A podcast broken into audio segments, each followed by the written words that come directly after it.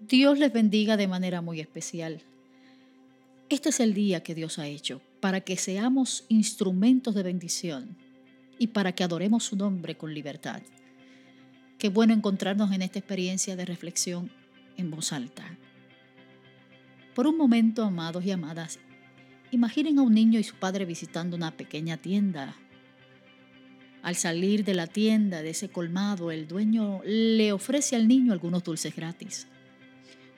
Toma un puñado de dulces, le dice el comerciante al muchachito. El niño permanece parado mirando a su padre.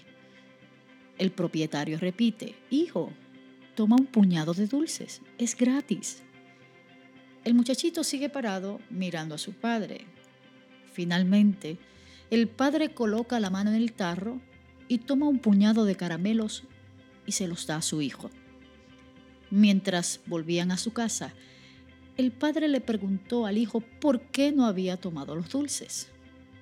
El muchachito, con una sonrisa en el rostro, miró a su padre y le dijo, porque sé que tu mano es más grande que la mía.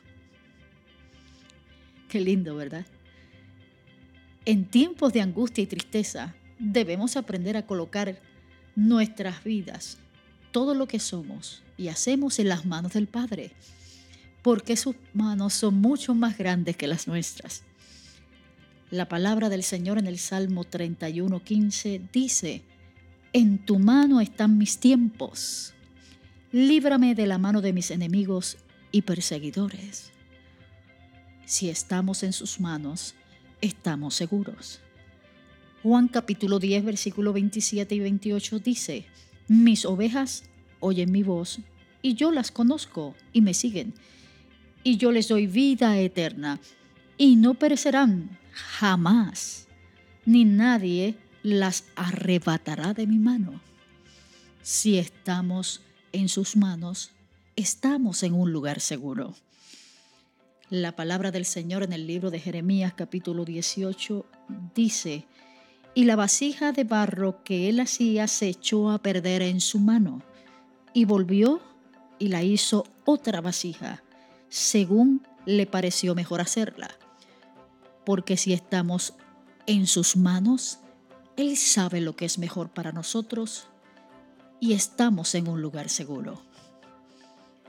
Hoy Queremos darle gracias al Señor por esas promesas maravillosas. Y no importa la situación que estés viviendo, el reto que está delante de ti, recuerda que sus manos son mucho más grandes que las nuestras. Y en sus manos estamos seguros. Dios te bendiga.